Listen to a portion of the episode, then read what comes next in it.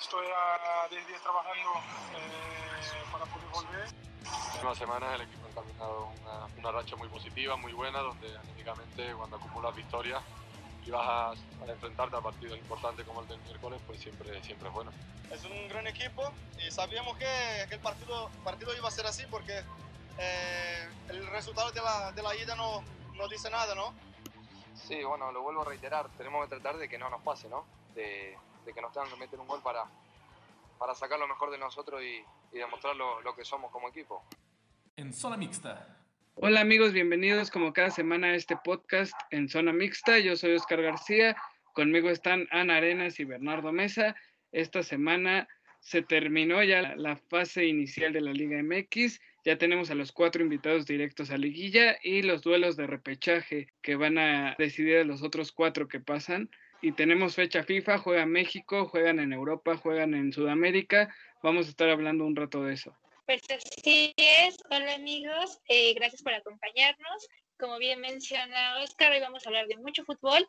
Aquí les vamos a decir justo cómo se van dando esos encuentros de la repesca y bueno, pues gracias por estar con nosotros. Sí, bueno, hola eh, a, a, nuestros seguidores. Van a ser buenos juegos. Va a ser los días 21 y 22 de noviembre, los días de repechaje y la liguilla como tal empieza el 26 de noviembre. El primer juego va a ser el sábado 21 de noviembre a las 7 de la noche entre el Tigres y el Toluca en el estadio de los Tigres, el sexto contra el onceavo. ¿Cómo ves este partido, Oscar? Sí, es un repechaje raro a un solo partido que no sé cómo vaya a salir este torneo como tal. Tigres y Monterrey, los dos equipos del norte de nuestro país, que tenían todo para entrar directo a la fase final y parece que no quisieron agarrar esos últimos dos boletos que estaban en juego. Los dos perdieron sus partidos de la última fecha. Monterrey contra Chivas, Tigres empató contra Atlas y se quedó también fuera. Va a tener que jugar este repechaje. Me parece que los dos son favoritos porque juegan en casa, por lo que hemos visto de ellos en los últimos torneos, pero al ser a un solo partido no hay que descartar ninguna sorpresa. Sí, y es que además hay que recordar que desde hace más de 10 años ya no teníamos como este modelo, ¿no? Ya estaban pues como muy acostumbrados a jugar la liguilla de otra forma y pues sí, justo como dices, el que sea un encuentro a un solo, o más bien un partido a un solo encuentro, pues sí está como que le pone un poquito más de sabor a, a esta liga, ¿no? Entonces, pues veremos qué pasa. También vimos el partido de Pumas Cruz Azul, que pues cómo lo vieron, ¿eh? ¿Les gustó? ¿Esperaban más? ¿Qué pasó ahí? Fue un partido muy relajado para la gente que no lo vio. Fue un partido muy tranquilo en donde ambos equipos ya sabían que iban a calificar directo a la liguilla, como bien lo mencionó Oscar hace unos momentos, con la derrota del club que dirige el Turco Mohamed y los Tigres dirigidos por el Tuca Ferretti. Cruz Azul jugó mejor que Pumas, empezó ganando, pudo adelantar el, más el, el, marcador, pero el cabecita Rodríguez falló un penal. Y con doblete de Juan Ignacio Dineno, Pumas dio la vuelta, Cruz Azul la Cruz Azuleó una vez más. Pumas con esta victoria rebasa al América. Cruz Azul se queda en cuarto, calificando directo junto con América, queda en tercero. Y León en primer lugar, que desde que empezó el torneo demostró que es el equipo a vencer. Al igual que Pumas, solo perdió un solo partido en todo el torneo, que si no me equivoco fue con Cruz Azul y Pumas perdió con León. Como sabemos, en este país cualquiera le puede ganar a cualquiera. Y no se sorprendan si Puebla elimina a Monterrey, si Toluca elimina a Tigres y el duelo más peleado para mí, el más cerrado va a ser Santos Pachuca, que es en la comarca lagunera. Creo que Santos podría ser el que califique por las bajas que tiene Pachuca, tanto COVID, lesiones. No sé qué opinen, pero creo que va a ser un buen repechaje. Sí, es un repechaje interesante. De hecho, si lo pones así, pareciera que pueden ser ya los duelos de octavos de final de alguna liguilla del pasado. Entonces va a ser interesante ver quiénes son los cuatro que van a acompañar a estos cuatro que ya mencionabas, León, Pumas, América y Cruz Azul, que los cuatro tienen cosas buenas y cosas malas, me parece. León fue el líder del torneo prácticamente de inicio a fin, pero me parece que basa mucho su juego en lo que hagan tanto su portero como Montes, que ahorita está fuera de la selección por convicción propia. Me parece que nulificando a esos dos jugadores y a Ángel Mena, que también está con la selección de Ecuador. León puede ser un equipo al que se le puede hacer partido. Puma se lo hizo en su momento y desafortunadamente perdió como mencionas, Cruz Azul le ganó, entonces me parece que también el hecho de ser superlíder no les va a asegurar el título esta temporada. Así es, Oscar, y pues bueno, salvo que alguna cosa extraordinaria llegara a pasar, yo creo que este viaje va a ser muy interesante. Bueno, no sé cómo lo vean ustedes, pero si nos ponemos a pensar entre el quinto lugar de tabla y el doceavo, o sea, hay nueve puntos de diferencia. Entonces, yo creo que sí va a ser una jornada de partidos interesantes. Y bueno, hablamos como de rivales más débiles y demás. Yo creo que ahí sí quien podría tenerla un poquito complicada, pues podría ser el Puebla y el Necaxa, pero pues bueno, quién sabe, ¿verdad? Seguramente me van a callar y pues esperemos una buena participación de todos los equipos y que pues estos cuatro contendientes que ya se colaron directamente a los cuartos de final, pues esperemos que aprovechen estos días de descanso para prepararse y demostrar por qué están ahí. Sí, y algo con lo que me gustaría cerrar, no sé si estén de acuerdo conmigo, pero como lo mencionaba Oscar, el factor Rodolfo Cota y Chapito Montes León son muy importantes, tanto como el factor de Alfredo Talavera en Pumas, ¿no? Que Alfredo Talavera creo que no me voy a equivocar en lo que voy a decir y, ustedes estarán de acuerdo y probablemente nuestros seguidores también creo que Alfredo Talavera es el mejor refuerzo para esta temporada y el mejor portero de este torneo. No lo digo porque le voy a Pumas, sino creo que cualquiera que haya visto el torneo completo lo va a, afirmar. En América también está el factor Sebastián Córdoba. Sin Córdoba, el América no hace nada y Cruz Azul está el factor cabecita, ¿no? Entonces, los cuatro equipos están en los primeros lugares prácticamente por un solo jugador, ¿no? Y vamos a ver qué pasa con, estos cuatro que, como bien lo menciona Oscar, el primer lugar muy pocas veces ha levantado el título, normalmente es el que tiene la peor maldición, junto con el sexto lugar, que el sexto lugar nunca ha sido campeón en nuestro fútbol. Y no sé si quiera cerrar con algo ustedes va a ser interesante ver cómo afecta o cómo beneficia este descanso que van a tener los cuatro equipos que calificaron directo de dos, tres semanas, porque como mencionas, a mí me parece que Pumas viene un poco a la baja, sí alcanzó a sacar los resultados contra Chivas y contra Cruz Azul, pero la defensa no está dando las garantías que daba a inicio de torneo. La, la, figura de Alfredo Talavera, que está en duda para arrancar la liguilla, también me parece que va a ser importante que el equipo universitario la sepa suplir de buena manera. Lo hizo bien en el torneo González cuando defendió el arco. Vamos a ver cómo le va a Pumas en esta liguilla. América me parece que también es otro equipo que está cerrando a la baja, que empezó muy fuerte y en los últimos partidos, tal vez este último partido contra Bravos lo jugó ya sabiéndose calificado y alcanzó a, a rescatar un empate de la frontera, pero sí no, no me convence ese juego del América para ponerlo como claro favorito al título.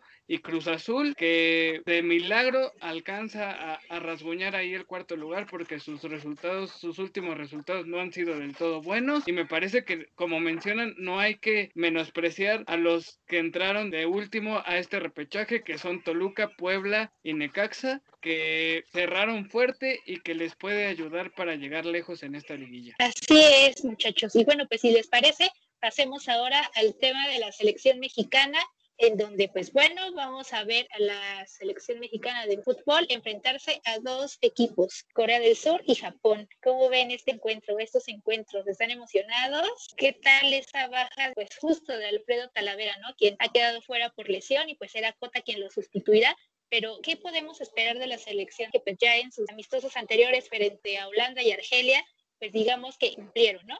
Sí, van a ser unos buenos juegos porque Corea del Sur y Japón son dos selecciones que no tienen estrellas como tal. Bueno, eh, en Corea del Sur está Hyun Min Son, el, el, extremo que juega en el Tottenham en la Premier League, pero son selecciones que los 90 minutos te van a pelear, vayan ganando 6-0, vayan o vayan perdiendo por ese mismo resultado. Son selecciones que nunca van a dejar de luchar, ¿no? Y, y es algo de admirar. Van a ser buenos juegos, como lo dije ahorita. Creo que sí va a ser clave la baja de último minuto de Talavera, porque Talavera iba a ser el portero titular sí o sí. Y vamos a ver si yo quiero suponer que Ochoa va a ser el portero titular contra Corea. Y no sé si vaya a poner a Hugo González o a Rodolfo Cota contra Japón. Los únicos dos peros que le pongo a la selección son Rodolfo Pizarro y Jonathan Dos Santos que no sé por qué lo siguen llamando, están en una liga más competitiva, por decirlo de alguna manera, que Héctor Moreno, y Héctor Moreno mostró muchísimo mejor nivel que estos dos jugadores que juegan en la MLS.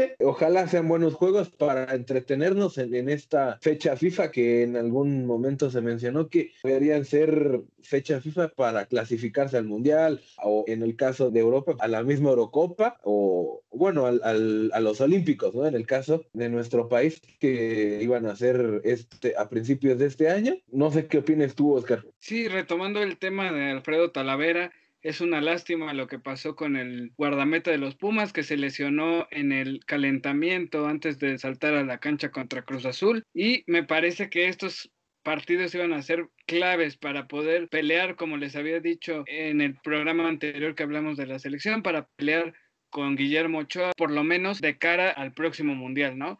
Me parece que, como menciona Bernardo, Ochoa va a ser el portero titular contra Corea y vamos a ver qué otro portero juega contra Japón. Ese era el partido que a mi parecer era para Talavera y entre ellos dos iban a estar peleando el llenarle el ojo al Tata Martino. Vamos a ver cómo fluye este estos dos partidos. Me parece que los, las elecciones asiáticas son interesantes, son unos buenos sinodales lo voy a repetir, me parece que si estos partidos amistosos se juegan contra selecciones de este nivel, la selección mexicana puede sacar muchas buenas cosas, mejores que jugando en Estados Unidos contra selecciones de menor nivel. Entonces vamos a ver cómo nos va.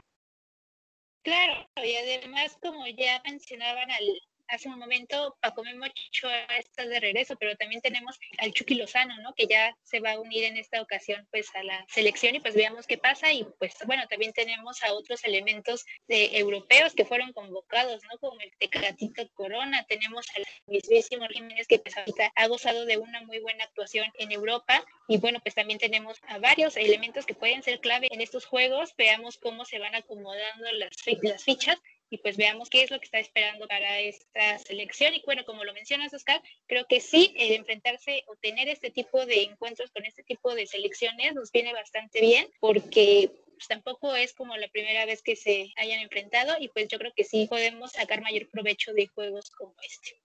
Sí, claro, ¿no? Y, y uno agradece a la Federación Mexicana de Fútbol que está sacando partidos importantes, ¿no? Que generan roce internacional, que atraen al público, quitando el partido ese horroroso que se sacaron de un día para otro en el Estadio Azteca contra Guatemala. Un buen partido que se le hizo Holanda, un partido complicado contra una selección africana como la de Argelia y estas dos selecciones que como lo dije, compiten todo el tiempo y ojalá sigan sacando este tipo de partidos y no solo que sean en Estados Unidos, ¿no? Que se sigan haciendo aquí en Europa porque así probablemente las futuras promesas como Córdoba, como Carlos Rodríguez, como Orbelín, que ya lleva años picando piedra, yo creo que Orbelín ya es uno de los que ya debería estar en Europa, que probablemente él no ha querido o tal vez no lo han dejado salir, pero Orbelín Pineda para mí es uno de los mejores mediocampistas que tiene nuestro fútbol y ojalá vayan técnicos directivos a ver a nuestros jugadores, ¿no? A ver si, si algún equipo que los quiere llevar. Confirmo que creo que es muy buena idea que si los juegos sigan siendo en Europa y contra rivales de un mayor nivel a las selecciones que estamos acostumbradas, que quitando Estados Unidos y Costa Rica, México y, y por ahí Honduras, México les mete de dos goles para arriba, ¿no? Yo quiero retomar el tema del Chucky Lozano, que no estuvo por COVID, no estuvo por el tema del COVID en Holanda y en Argelia y regresa a la selección y me parece que en su equipo esta temporada sí estamos viendo el Chucky Lozano al que estábamos acostumbrados en Pachuca, al que nos había acostumbrado en Eindhoven y en la selección mexicana, ese que le metió el gol a, a Alemania y nos hizo soñar con llegar lejos en el Mundial. Justo a Corea sí. la enfrentamos en Rusia 2018 el encargado de abrir en aquel entonces el marcador fue Carlos Vela, que el día de hoy no está convocado, pero me parece que en el ataque tenemos hoy por hoy a lo mejor que podíamos tener dentro de la lista de futbolistas, entonces me parece que va a ser un partido muy interesante. Como mencionan, los coreanos tienen a Hummingson y nada más, ¿no? Entonces me parece que tanto contra Corea como contra Japón, México va a salir como el favorito y vamos a ver, esperemos que cumpla las expectativas. Así es, Oscar. Y bueno, pues Oscar Bernardo, ¿cuáles son sus pronósticos para estos encuentros? Yo creo que México le va a ganar por el mismo marcador que se le ganó en el Mundial pasado a Corea del Sur, 2-1, con goles, podría decir que uno de Jiménez y el otro de, del Chucky. Y por parte de Corea creo que podría hacer gol de Hyun Son. Y contra Japón creo que México le podría ganar 3-0 fácilmente con Jiménez otra vez y tal vez por ahí el Chucky y el Tecatito.